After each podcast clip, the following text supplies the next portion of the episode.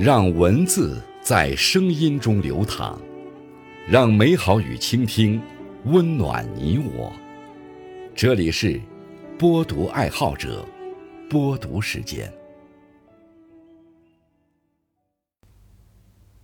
各位好，今天为大家推荐和分享的文章是《早起的人生到底有多赚》，作者杨峰。感谢刘鹏先生的推荐。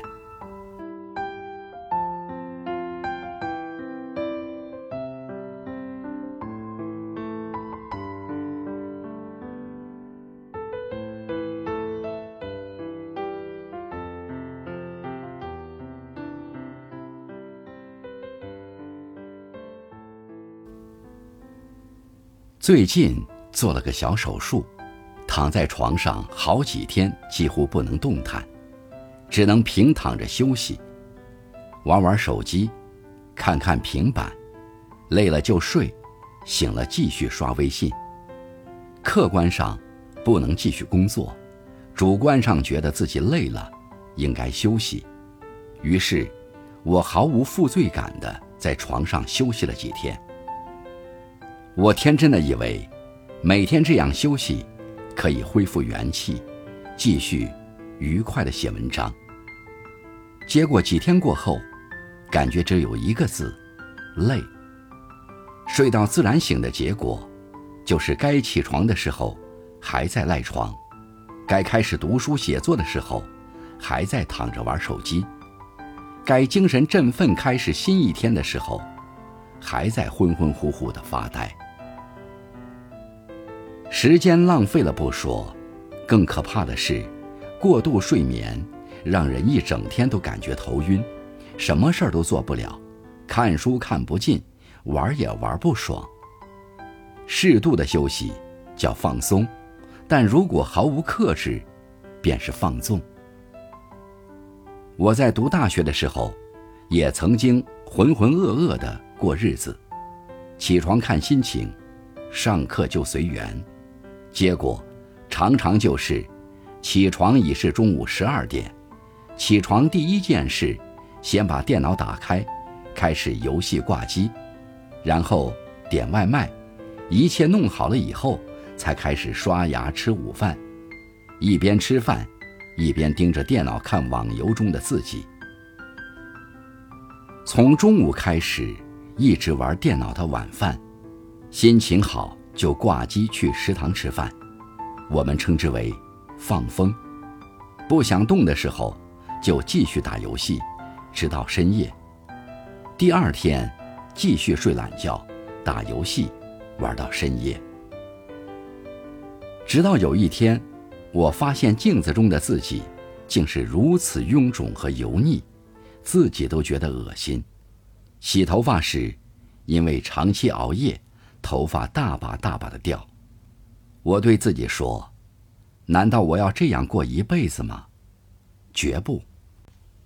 但是，当时我的生活习惯已经非常糟糕，要改变谈何容易？幸亏我的英语还有一点底子，于是，我决定从自己的优势开始突破。第一件事。早起背单词，前面几天是最难的。晚上室友还在打游戏，我必须克制自己的欲望，在他们鄙视的眼光中上床睡觉。声音吵，就戴耳塞；被骂猪队友，就假装没听见。晚间的痛苦，在第二天清晨的阳光中全部消散。原来早上六点的空气是。那么的清新，山间小树林里，各种朗朗的读书声、背单词声、唱歌练声，嗨，还真是有点美妙。当我背完单词、吃完早饭，回到寝室整理课本准备上课时，室友们还在呼呼大睡。于是，一个人背着书包去上课，两节高数课过后，竟然才上午十点钟。于是，又一个人跑到图书馆自习。一上午的时间，我竟然干了这么多事，而且非常高效。早起真的太赚了。后来我英语通过四六级，都是源于早起，也因此改变了我整个人生的状态。认识一个自媒体作者，他的本职工作是一家世界五百强的高管，非常忙碌，但是他想转型做自媒体，平时事情很多，下班还要带娃，时间从哪里来呢？他的办法就是早起。